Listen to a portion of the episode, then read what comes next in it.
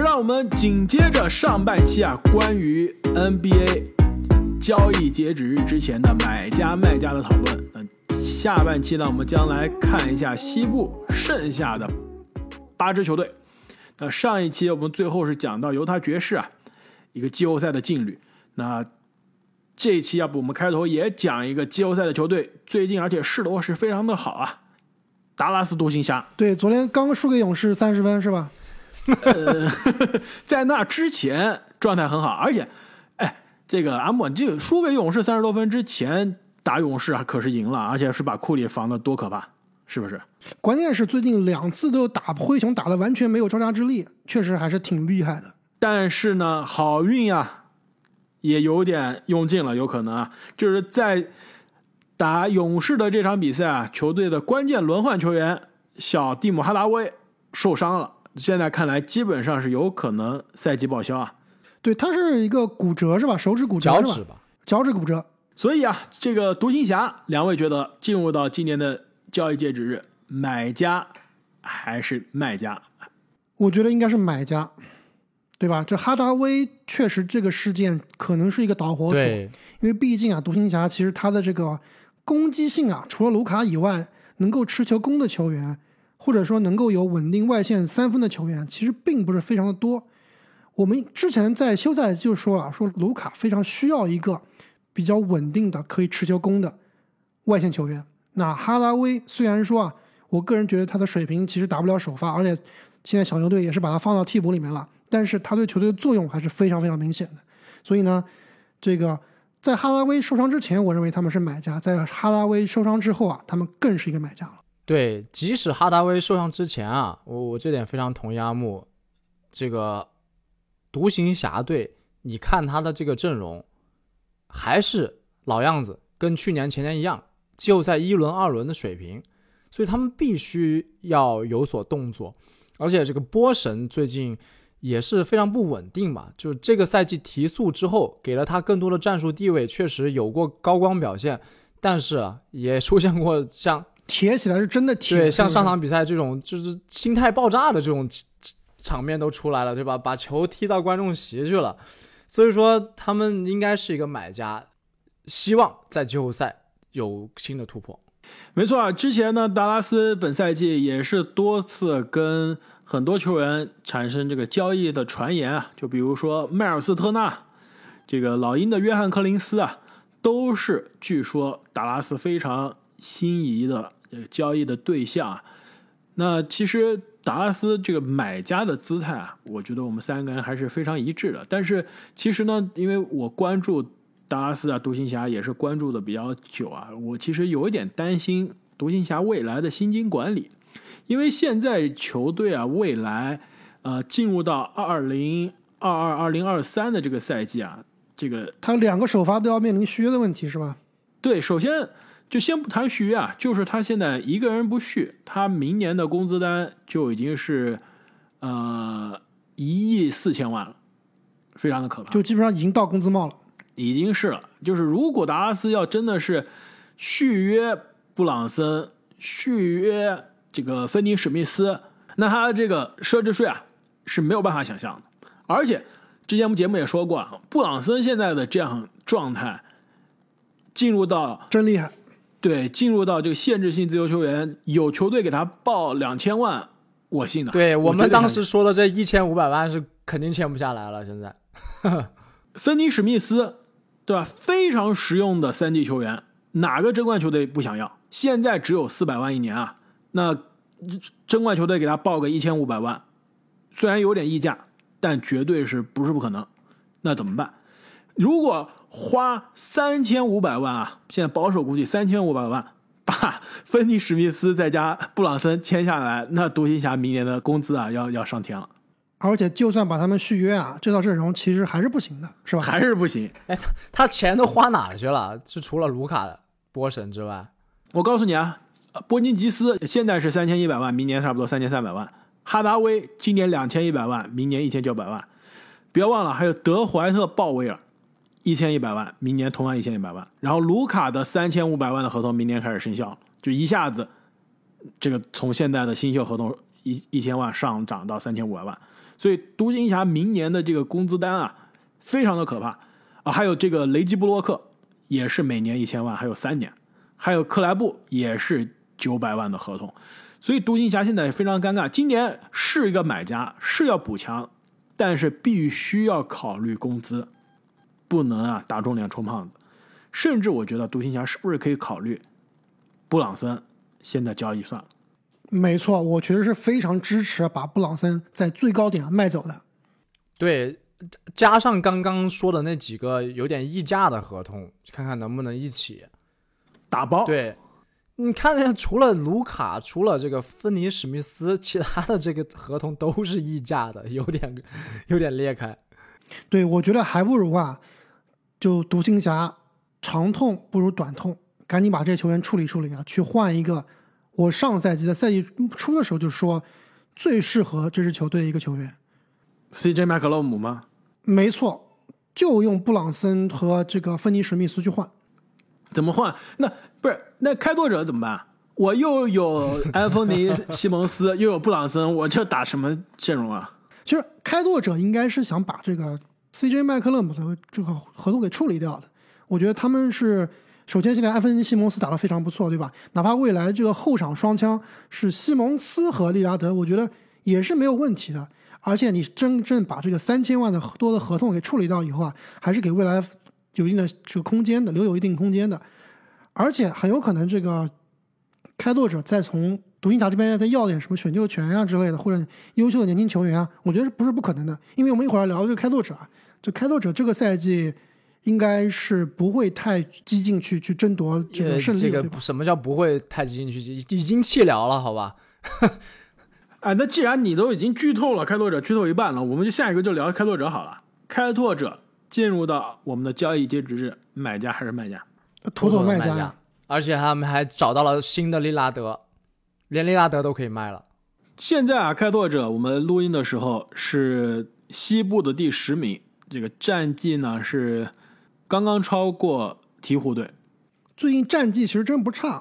自从扶正了这个西蒙斯以后啊，是吧？对，而且阿莫，你有没有一点担心啊？努尔基奇的状态在比比霍福德的状态最近，对，有点担心。这赛季初霍福德的上场时间是超过努尔基奇的，现在也就不好说了。最近努尔基奇这状态是有点可怕啊。今年就一月份基本上是场均十五分、十二个篮板、三三四个助攻的水平啊。你知道为什么吗？啊，为什么？因为他要续约了呀。哦，对，金钱才是最大的，看来还是金钱的动力啊。没错。所以开拓者的交易，我们今年的节目啊，在不同的这个期数里面都已经聊过很多次了。这个卖家 CJ 麦克罗姆，我们对症下药聊过了。呃，卖努尔基奇也聊过了，卖这个利拉德也聊过了。有没有什么新的关于开拓者我们想要分享的？最大的卖点肯定是考文顿啊，对吧？考文顿肯定是要走的，因为考文顿他也是到期合同，不走，对吧？不，现在换点东西，夏天就白搭了。不，你想想，这个开拓者其实真的还挺绝望的，是吧？你们独行侠虽然说这个薪金爆炸，但至少有卢卡呀。但是你有卢卡，对这开拓者，你想想就不知道未来怎么走，真的是挺绝望的。对，利拉德在阵中，你没有办法彻底摆烂，对吧？你要把利拉德处理掉的话，你换谁？直接处理到一个七十五大球员，对你，你好像有点心疼，是吧？确实很尴尬。而且呢，比较关键的是啊，就是开拓者他现在呢是在奢侈税线上的三百万，其实是可以啊，通过这个交易很快可以下来，省很多钱的，对，可以可以省很多钱的。所以刚刚你们说的科温顿的交易啊，其实是可以的。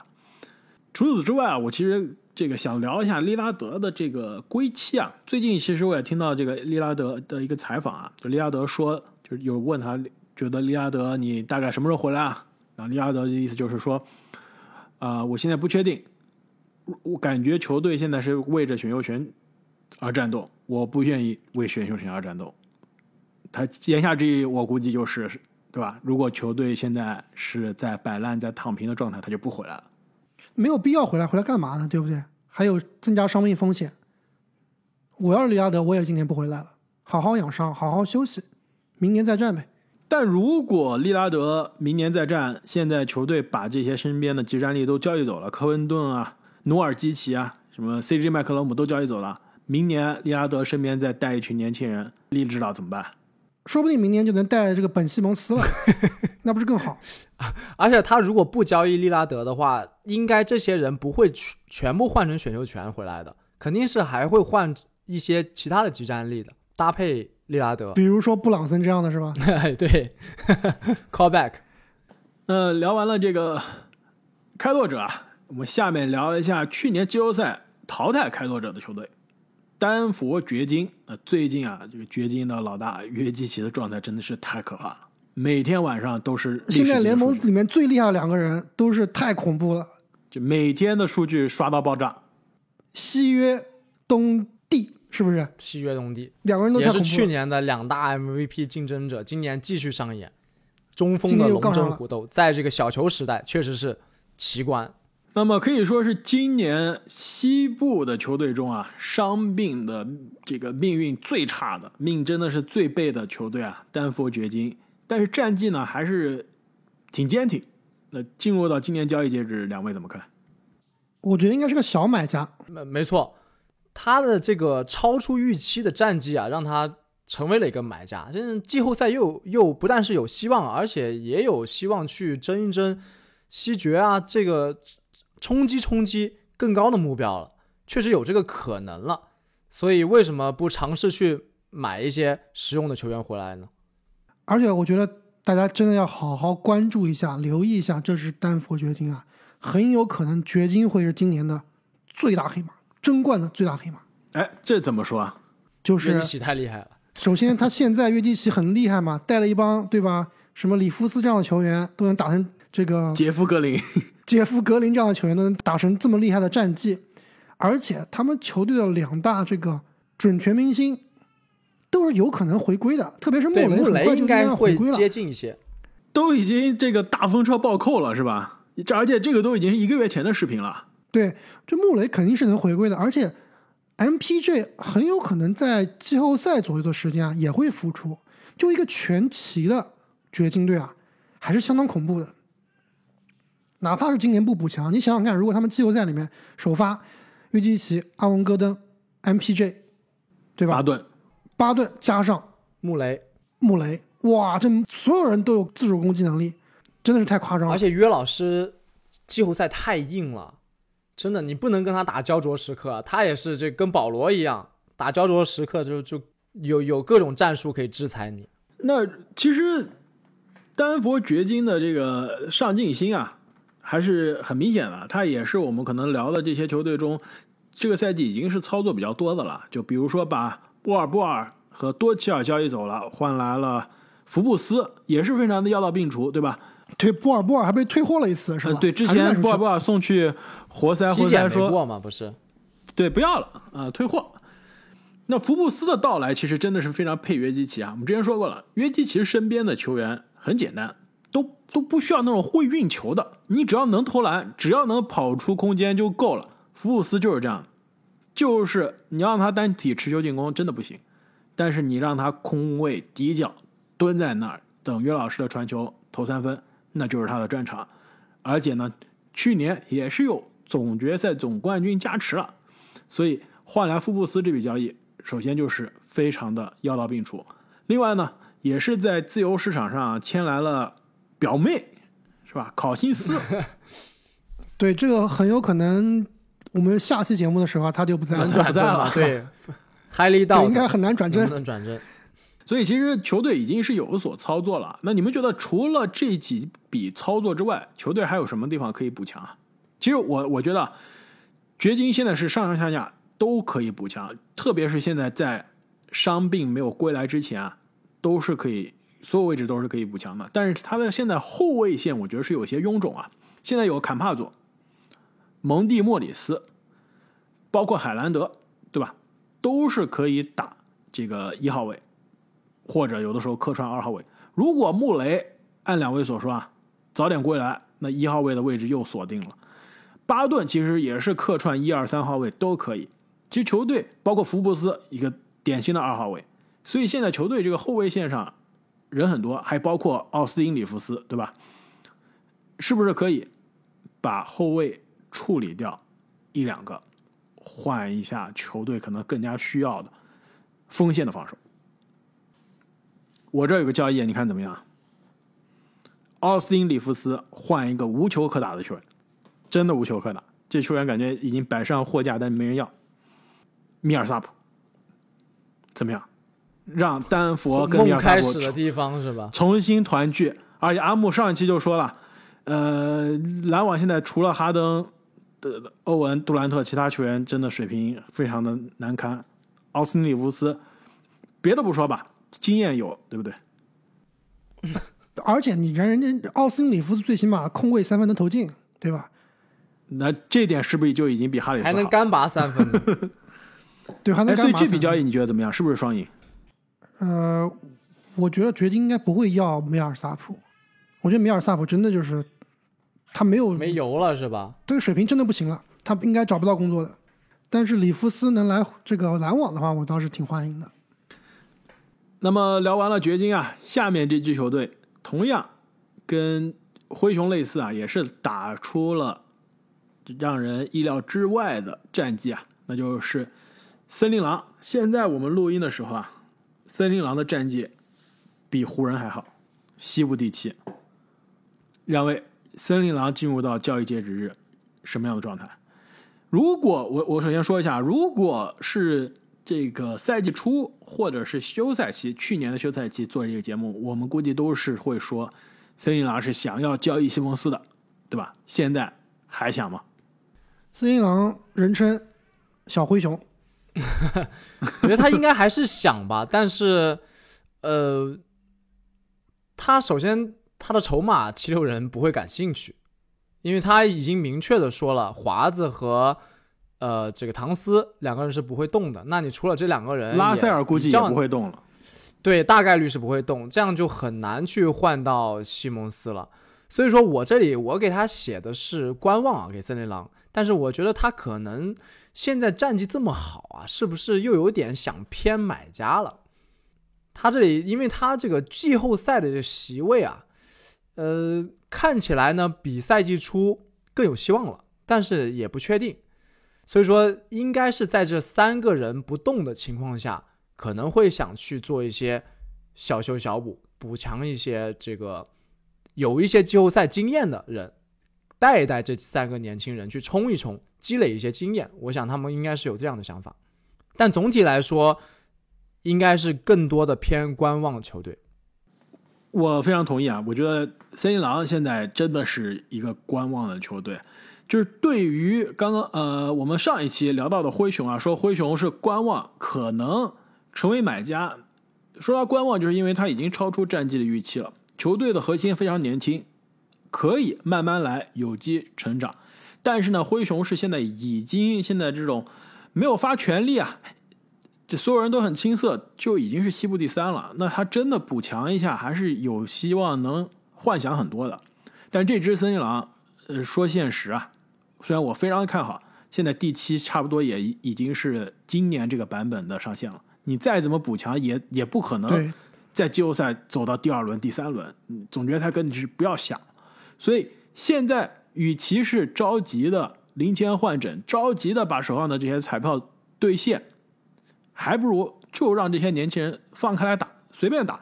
今年能进季后赛就已经完成目标了。我们当时给森林狼的预期，市场拉斯维加斯开的是三十一场的胜场，现在基本上是百分之五十的节奏啊。所以已经是超出目标了，能进季后赛就已经是在去年夏天看来是小概率事件了，完成目标不需要。对，已经跟他们的球迷有交代而且是烂了这么多年，今年比赛又好看，对吧？自己的年轻球星成长的又好，华子最近又四十分了，战绩还而且唐斯表现也很好啊，唐斯这个感觉他的特别是这个是吧？意志力方面，对不对？有进步。你别说拉塞尔，其实打的也比我们让我们有点看到了这个外线大回环，对吧？造犯规，而且组织传球是吧？最近风骚的这个背后传球也回来了，让我们有点看到了当年二零一九版本的全明星版本的篮网版本的是吧？拉塞尔球队防守也是比我们想象中要好很多呀。不，他们那个这个锋线的 size 这个尺寸真的是大呀。丹尼尔斯、丹尼尔斯什么范德比尔范德比尔再加上，贝弗利，所以这支年轻的森林狼啊，未来三到五年才是他们应该关注的。现在已经是超出预期了，不需要画蛇添足了。我知道开花接下来的台词了。说到年轻的球队呢，就不得不提到另一支 西部的年轻球队，继续继续，但是啊，他们的情况就跟森林狼完全不一样了。阿莫，我只有一个问题：火箭重建结束了吗？火箭还差一年，明年继续选状元。对然后明年呢？明年还差一年。一年、三年又三年。所以说，火箭今年，呃，跟森林狼确实不一样。我们三个人我看都写的是卖家，但是在卖家中呢，我认为他们应该也属于偏观望的，就是应该要给这些年轻人啊更多的时间。而且刚刚开花问这个问题啊，我觉得也是非常扎心。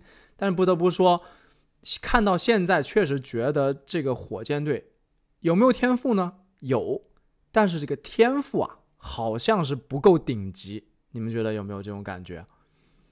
就是对，天赋不够顶级，没有那种哇非常亮眼的这种超级巨星潜力的球员。对这赛季初大家都说这个状元水了，但现在状元哎回来了，三大三双什么四十分都有了，所以说这个我看网上有个说法叫做“状元榜眼必有一水”，好像我去翻了一下记录，好像真的是有这么回事。唯一一年啊，这个我我觉得这个比较让人耳熟能详的两个状元榜眼都打出来了，就是应该是九四年，状元是大狗格伦罗宾逊，榜眼是基德。其他的年份啊，就是要么就是状元，要么就是榜眼，总有一个呢非常不如大家的预期。那今年啊，你告诉我，二零一九年状元榜眼谁水？莫兰特、胖虎谁水？这不是很明显吗？不是胖虎有水的可能性嘛？对对对，有可能现在看来，我太近了现在看来这两个应该都水不了吧？除非太靠近了出现除非胖虎是这个身体没有办法维持？那就是非常不幸的，这个是意外了。对。那你那你说这个伤病肯定要考虑了。那你说对啊这，个，那你说奥登水水？奥登对对对奥登其实真不水，奥登可强了。所以说现在看这个杰伦格林啊，还是有一点点担忧的。所以说这支火箭，如果说他们要成为一个卖家呢，我认为他们应该还是想换选秀权，去继续挖掘天赋。没错啊，火箭现在能卖的人啊非常多，几乎全队，几乎全队吧，应该是几乎对，全队。除了那些新秀啊，除了新秀现在火箭就是除了新秀和可以卖的球员呃，沃尔两种球员。不用说了，四千四百万大合同，明年还是球员选项啊。呃，这个现在我觉得沃尔是不是现在全世界最幸福的人？不用上班，对吧？天天就在家里面，我不知道他天天在干什么。数钱啊，然后他不经常拍那种数钱的视频吗？一年拿四千四百万，这太爽了。明年是多少钱？明年是不是明年四四千千七百万，而且德州还没有州税，哇，真的是数到爆。太爽了，是吧？沃尔首先可以被交易，但是也是有价无市，但是不可能被交易掉，没有没人要这不可能的。啊、买断他也不愿意，他说我就要在家数钱，对吧？就是不想来上班对，。要你开花要你，你愿意吗？呃我我我愿意什么意思呢？我你愿意在你愿意去买断打去拿冠军快乐篮球，还是愿意在家数钱？啊、我愿意同时数钱，同时打快乐篮球。那不可能。首先开花就不会受那种奇奇怪怪的伤，是吧？没错，我肯定数钱，开花。对，哎，但是你数钱在家，对吧？数钱的同时，是不是可以做播客，对吧？如果你不用上场打球，你可以在家做播客。就比如说现在 J.J. 雷迪克无球可打，但是他这个播客做的风生水起啊，是不是可以这样？如果可以这样的话，但雷迪克啊，什么 CJ 麦克勒嘛，都是高材生呀。沃尔他是混黑帮的，以 前他怎么做播客？他可以讲一些黑帮的故事嘛，说不定更好听呢。自传，自传，对哎，，有点意思。我呃们，走远了。对，走远了，走远了。火箭另外一个后卫老将埃里克戈登，每年一千八百万，然后最后一年今年的 PJ 塔克，呃，这还真不一定。我觉得他跟塔克在于问题就是在于去去年 PJ 塔克到期合同，合同，对，对，今年的戈登还有一戈登年三年，呃，其实是两年再加一年的球队选项，所以说是两年的保对，障。其实是一年，就今年以后，明年还有最后一年。那然后还有一年球队选项，那球队选项肯定是，不球队选会执行了。项其实基本上就是没有。对他多了这一年还是挺大的一个风险点的，毕竟是一千九百万的合同啊。最好交易的全队上下最容易被交易的克里斯丹伍德，最近的这个数据也是风生水起啊。那伍德一千三百万的合同，明年一千四百万，这应该是球队啊能交易的球员中资产最好的了。两位同意吗？但是我觉得伍德不会走，开花你信不信？为什么？因为他是小波特的好朋友。要走一起走是吧？对，哎，小波特最近是有那次小波特闹事之后，是他帮小波特出头的是吧？阿木，你讲一下这个野史吧。是不是是小波特帮伍德出头的？小波特帮帮伍德出出头出头了。哦，那不行，那不而且你其实看火箭的比赛，你会发现他们俩是有化学反应的，他们两个挡拆其实还是威力很大的。小波特其实应该是比较喜欢跟伍德一起打球的。但是伍德，我我说实话，我看了他的球，我觉得就是他是属于那种这个爹不亲娘不爱的这种，就是你真正的季后赛球队，你需要他这样的刷子吗？也不需要。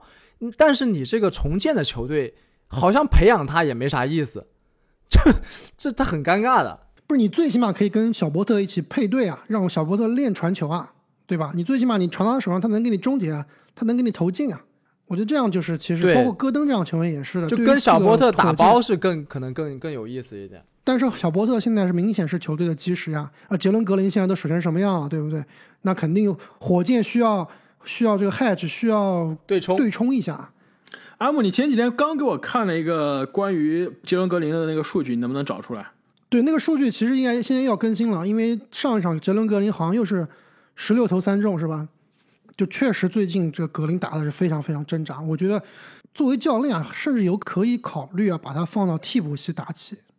就现在硬扶他上啊，是有点太有有点揠苗助长，因为我可以明显的感觉到他在场上有点对有点无所适从，自信了对，不自信了，对没错，给他的这个任务太大了，所以我觉得伍德是可以卖的，但是我觉得这个最后能达成交易的可能性不大。沃尔呢是肯定卖不掉的。那另外戈登，我觉得是一个香饽饽，很有可能会出手，而且这个抢戈登的球队啊，其实还是挺多的。另外什么泰斯啦，什么 DJ 奥古斯丁啊，这样这种老球员、有经验的球员啊，我觉得还是有市场的，还是有球员球队愿意接手的。所以火箭最起码要走一到两名球员，在交易截止之之前。郑姐，下一个这个承上启下怎么个怎么讲？我也会啊 说到年轻球队，那另外一个年轻球队，对吧？跟火箭的状况好像就不太一样了。继续继续，他们虽然战绩也不太好，但是呢，他们手上握有大笔的选秀权，而且最关键的一点是什么呢？就是刚刚正经提到的，火箭这边啊，年轻球员里面没有那种特别拔尖的，但是雷霆这边好像有两对名有两个的年轻球员，是吧？没错，那就是阿木，雷你这讲的太好了，我们要开花抢 开花的饭碗，下班了。没错，我要我要在家开花不需数钱了，要你了。我我在家数钱了。所以我看了一下，我们三个人啊都把雷霆当做了卖家，而且我觉得雷霆啊，我可以给他一个名字，叫做这个 NBA 里面的屎壳郎，专门帮你清理垃圾合同，是不是？但等一下，那我们是不是应该改成买家啊？就是他非常有目的性啊！我只要烂合同，你只要能贴上选秀权，再烂的合同我都要。但他的最终目标还是着眼于未来，这跟我们对卖家的定义是一致的。所以说，对更多的还是一个卖家。不是，呃，这就跟正经你们做地产的，是不是有人专门就是在市场上收那种老房子、破房子？哎就是是啊，就专门的有一个英文的名词叫做 distressed asset，就是不良资产。就我专门我有经验，我知道怎么里面的小九九，我就专门处理这样的不良资产，从而获取最大的利润，因为别人不敢接手啊，对不对？所以啊，雷霆啊，这真的是啊，市场的操盘者啊，非常的可怕。屎壳郎真很形象，明明是操盘手，非要你们用这么这么这么有贬义的词汇啊？那雷霆不用说了，怎么有贬义啊？屎壳郎可是益虫，啊是吗？你知道没有屎壳郎，地球会灭绝吗？不不，这个是人类会灭绝吗？真的，你又看你又在哪看的地摊文学啊？估计是欧文给他发的。那雷霆作为一个卖家，到底卖什么？不是不是说卖什么，他们是清理什么样的垃圾合同，对吧？我们看一下联盟哪些最垃圾的合同。现在啊，沃尔、沃尔，威少、哈里斯，对吧？这个七六人哈里斯，我觉得就是这个道理。只要你给我首轮，我就可以连威少都要是吧？让他回到就是沃沃尔威少都可以要，为什么不要？沃尔这个唯一我觉得能想到有可能的，真的还就是雷霆了。但同时呢，雷霆其实也是有很多季后赛球队啊可以用得上的球员，就比如说肯里奇·威廉姆斯，最近也是传出啊，很多季后赛球队很想要这一名这三 D 型的球员。同时呢，球队的这个中锋啊，也是一个呃空间型的五号位、四号位，穆斯卡拉，穆斯卡拉三百五十万，明年呢又是球队选项，也是非常的廉价实用，也是季后赛球队可以用上的。霍福呃不是霍福德啊，这这其实是今年的霍福德是吧？霍福德菲沃斯，这个菲沃斯的这个合同估计今年还是交易不走，因为对，因为明年还是个球员选项，所以说菲沃斯明年这个时候我们再来讨论要不要交易。除此之外，你们觉得球队还有什么需要处理的球员，或者说可以交易走的球员？基本上有价值的，你刚刚都提到，一个是威廉姆斯，一个是穆斯卡拉，我觉得这两名球员是有人愿意要的，其他球员对吧？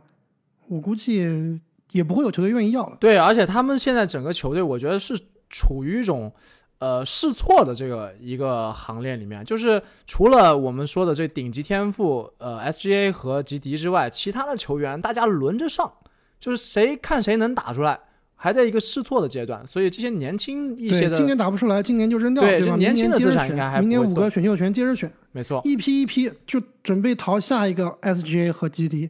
当你淘到五个 SGA 和 GD 的时候，你这个球队就重建完成了。万一淘到一个是更顶级的天赋，是不是？那那就血赚了。那郑姐，下一个球队是哪一支？跟大家来介绍一下。那说到年轻的球队呢，就不得不说到另一支西部的球队，但他们的情况啊，又跟前三支年轻的球队又完全不同。他们是确立了自己的当家球星，但是这个当家球星的表现呢，多多少少令人捉哎，急。等一下，他确定了当家球星吗？我觉得他现在的问题就是没确定吗？确定啊。他的问题就在于他现在当家球星是谁没确定。我觉得球队之前确定了，对今年好像又打没错，之前是确定了的，但现在打着打着好像就不确定了。而且他们曾经的顶级天赋，现在应该是他们最想出手的资产之一了，那就是萨克拉门托国王队。应该不能说最想出手的资产吧，应该是可以出手。之前是哎，非但是球队最近辟谣了，最近球队啊一月份站出来说了，他们决定啊留下福克斯，决定今年不交易了。哎，我说的可不是福克斯，我说的是拜格利啊。这叫顶级天赋吗？什么时候是他什么时候进入过顶级天赋的讨论？第三选顺位还不是顶顶级天赋？卢卡之前还不是顶级天赋，是吧？对啊呀、你开玩笑呢。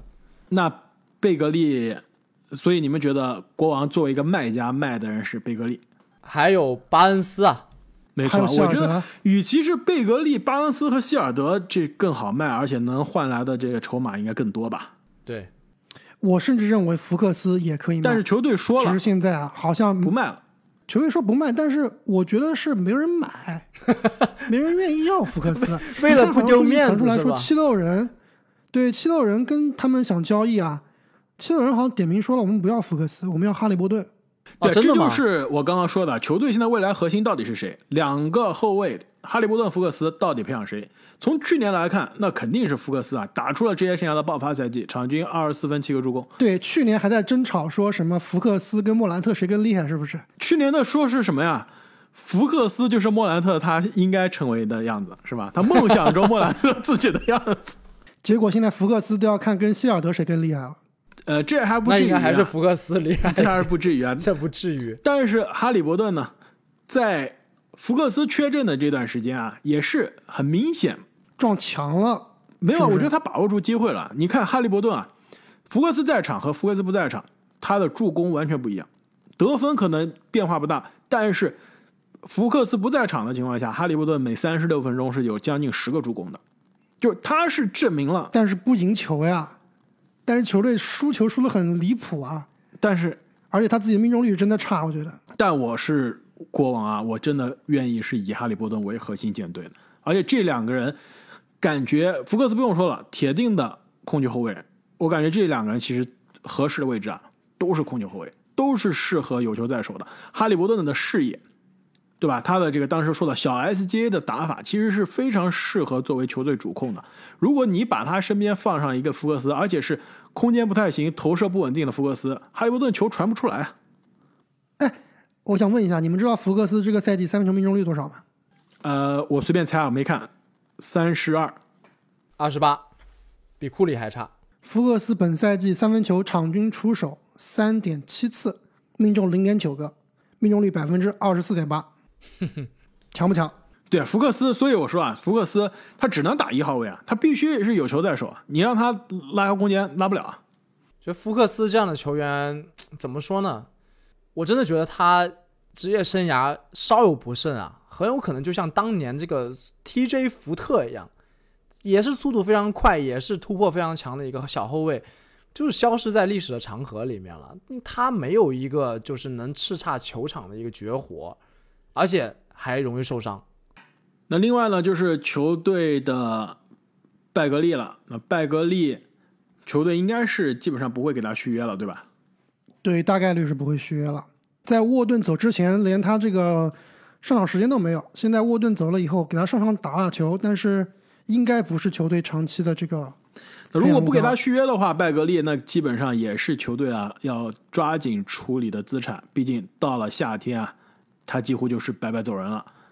那除此之外，其实球队还有其他可以交易的人啊，比如呢，艾里克斯·莱恩啊，T.T. 汤普森啊，啊、包括哈克莱斯啊，这些球员其实都是可以在不同的这个季后赛的球队啊，去这个发光发热，可以利用一下自己的季后赛的经验。那么说到年轻的球队呢，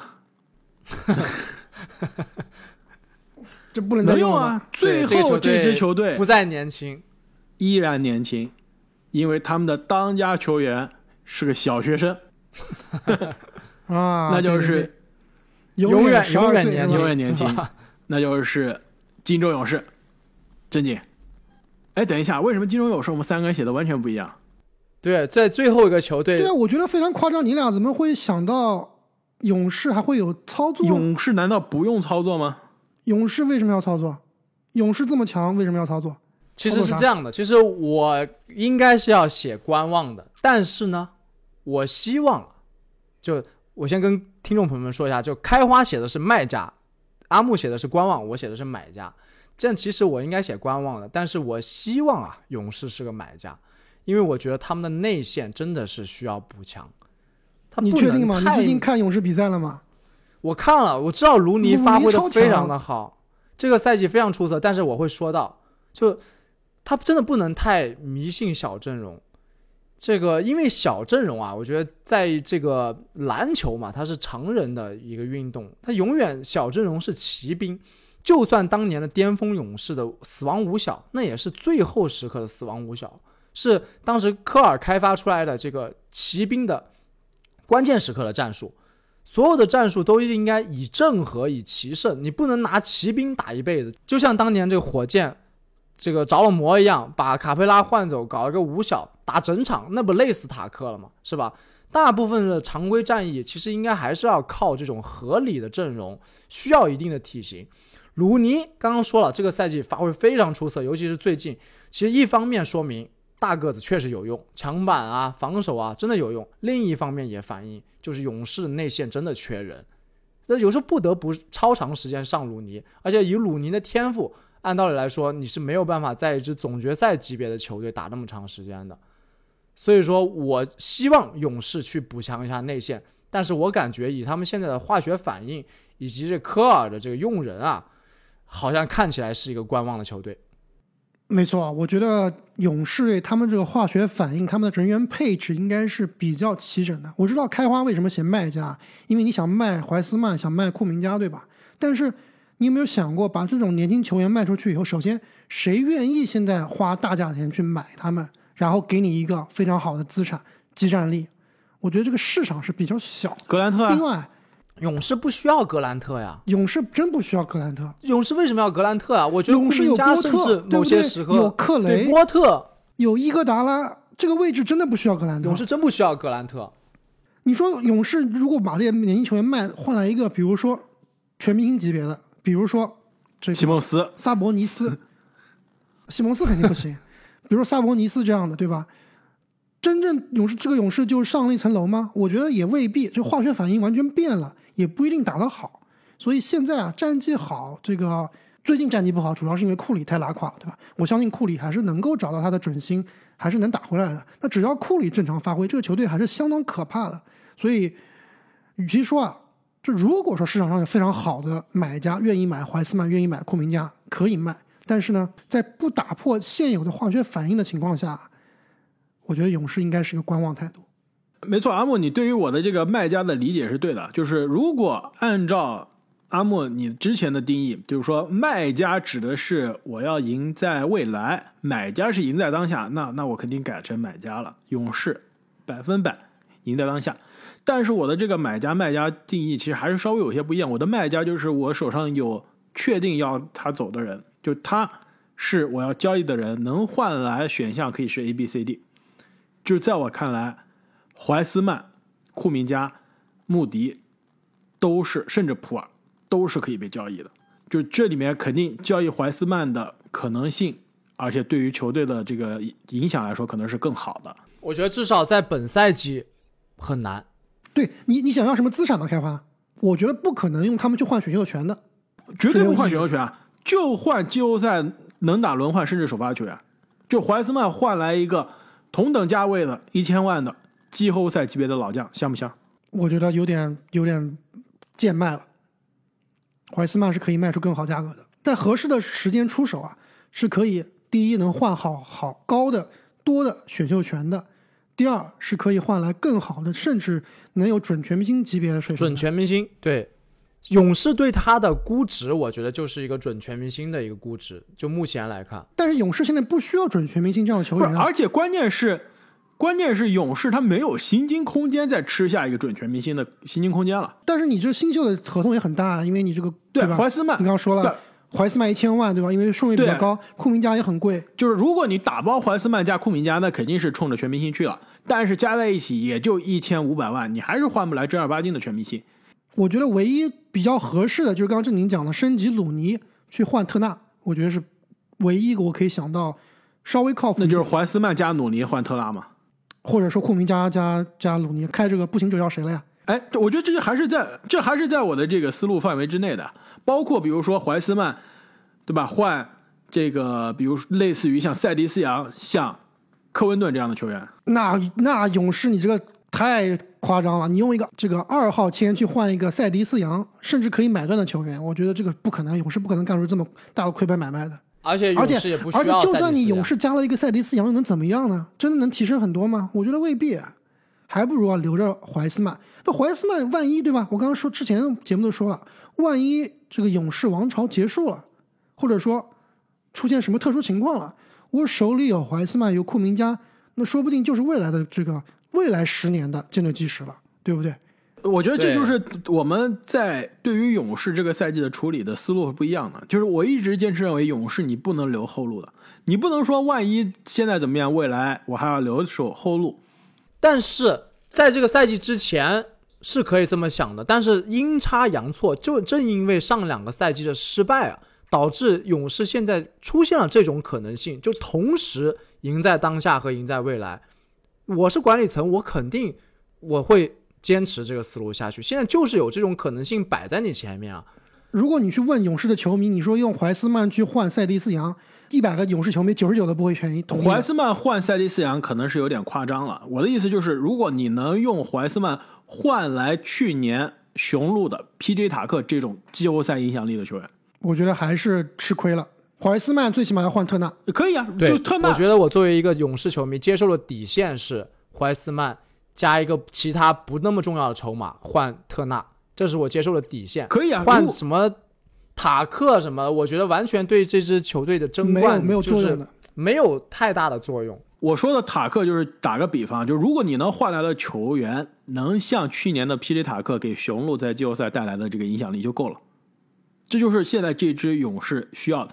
为什么？一方面是勇士的现在的人员结构、人员的年龄加薪金，意味着勇士未来的争冠窗口不会超过两年，了不起了，三年吧，不会超过，不会到第四年的。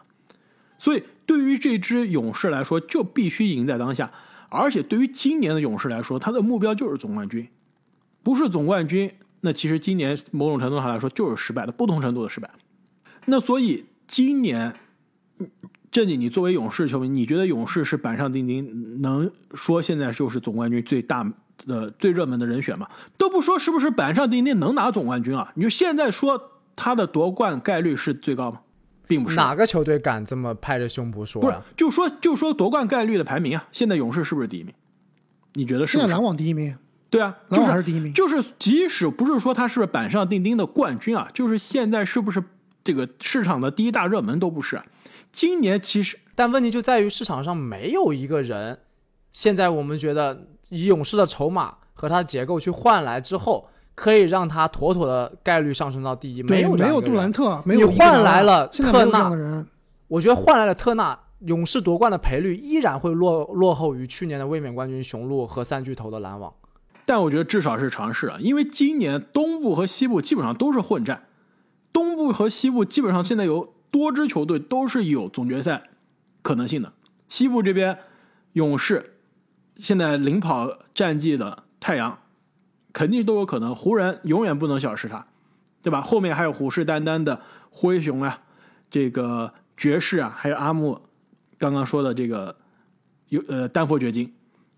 东部那边更不用说了，第二名跟第七名基本上没有战绩差距的，热火、篮网、公牛都有可能冲出东部，包括雄鹿，对吧？包括现在势头很猛的七六人，今年多支球队是有争冠的可能性啊。其实勇士虽然这个名气更大，经验更足，但其实在这个争夺中并没有绝对的优势啊。所以现在勇士是要做的就是，我现在可能还差最后这百分之二十的功夫，我就应该把手上的筹码兑现，把这百分之二十的这最后这临门一脚补上，让我现在至少在概率上是最有机会、最有可能拿冠军的。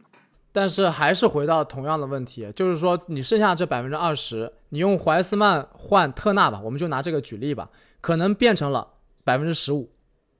但是如果你保留怀斯曼，有可能是你再减掉百分之五，变成了百分之三十的缺口了。但也有可能怀斯曼去年他的表现不佳就是暂时的，他有可能伤愈归队之后，一下子把你剩下的百分之二十都补足了，他的表现超过特纳，这都是有可能的。所以说你要看这个勇士的管理层怎么去选择了。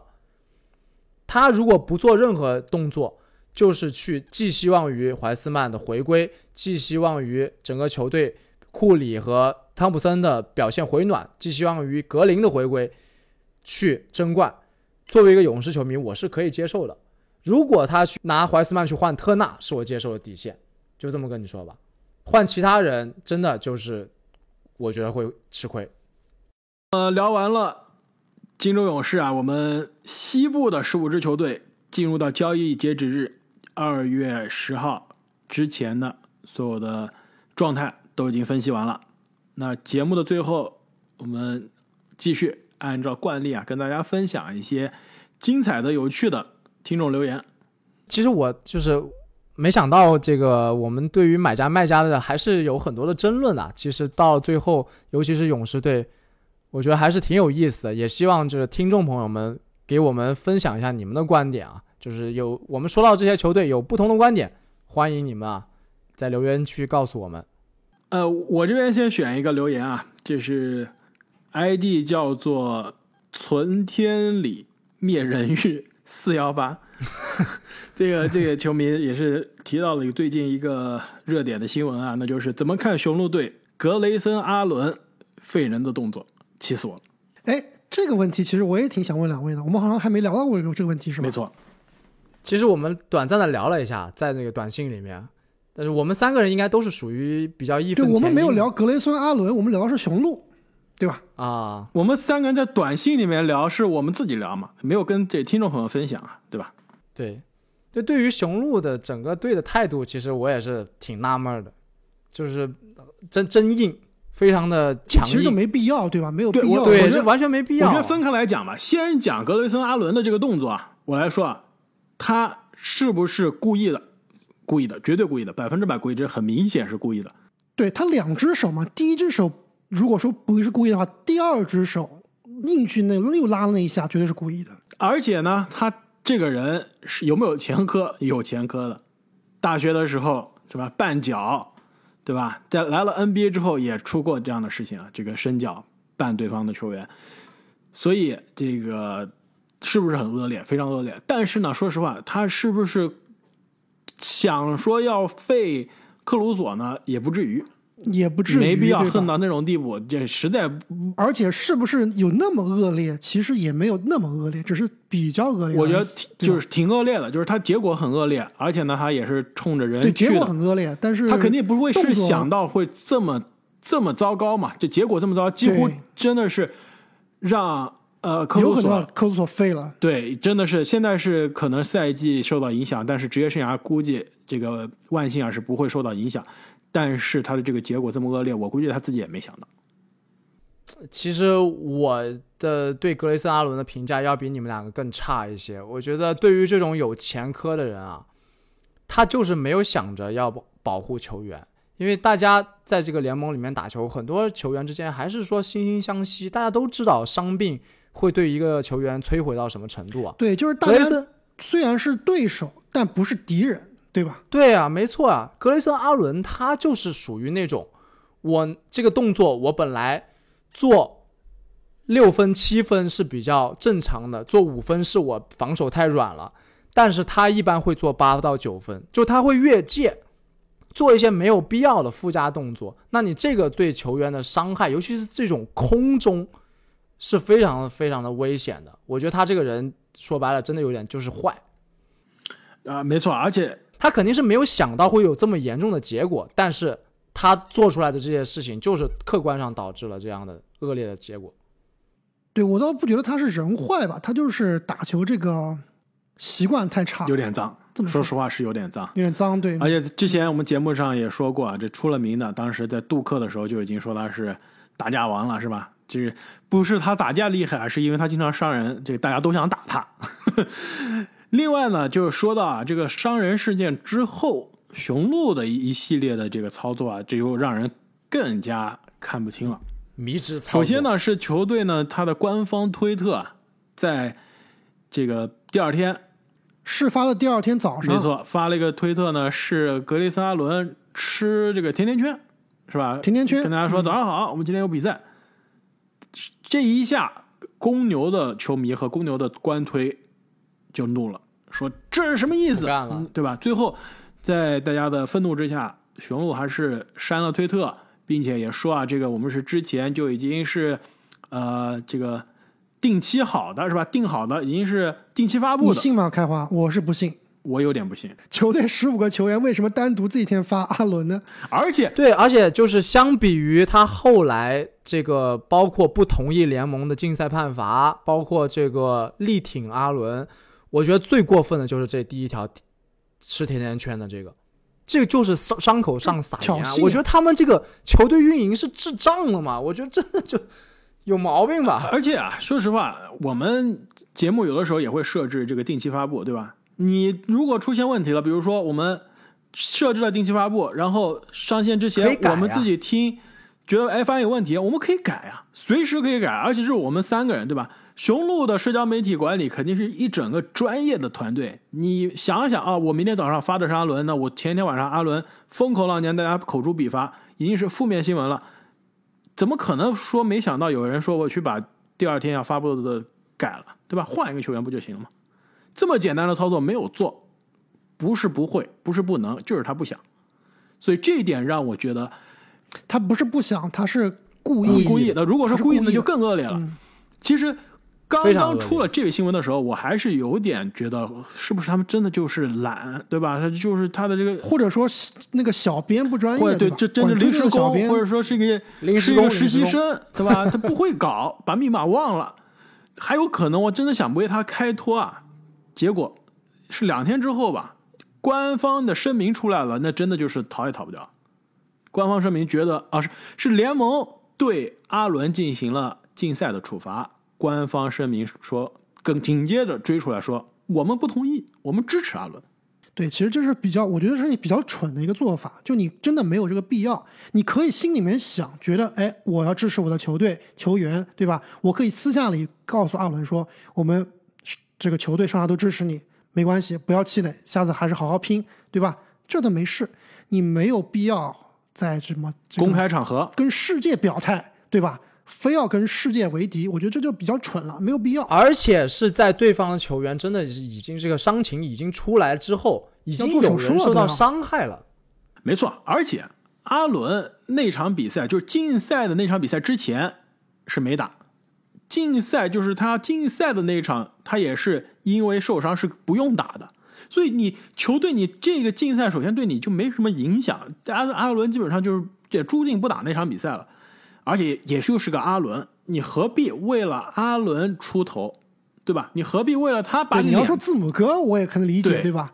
你要稳定住字母哥，我这个可以理解。阿伦就是真的没必要？就这个词没必要，没必要。嗯，所以这一番言论出来之后啊，真的是在球迷圈炸开锅了。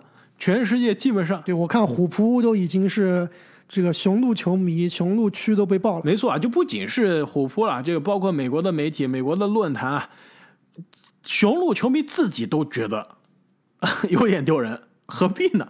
咱们这件事情就是大事化小，小事化了，忘记了就好了。雄鹿内部球迷啊，就这么觉得的。结果这个官方声明出来，又把大家的热点注意力转移到这上面了，反倒是吃力不讨好。所以这件事情啊，我觉得我们三个观点应该是一致的，就是对于阿伦这件事情本身很恶劣，那雄鹿官方的处理啊，也是非常的欠妥当。也是非常感谢啊，这位球迷在留言区中就提醒我们这个热点的消息啊，因为我们节目的更新的频率、更新的周期，难免啊有的时候会错过这个 NBA 随时发生的精彩的，或者像这个这个非常让人这个气愤的突发新闻也不能说气愤吧，应该是我是没有那么气愤，我只是无语，啊，是有点无语，比较无语的事情。那么非常感谢各位听众朋友们对于我们的支持，我们下期节目会给大家带来东部的各支球队进入到交易截止日的买家卖家。那如果大家想做一些大胆预测啊，也不妨在留言区中告诉我们你们对于东西部这支球队的买家卖家是怎么看的。对，詹姆斯哈登到底会不会去七六人呢？请听我们下回分解，那我们下期再见。再见。再见。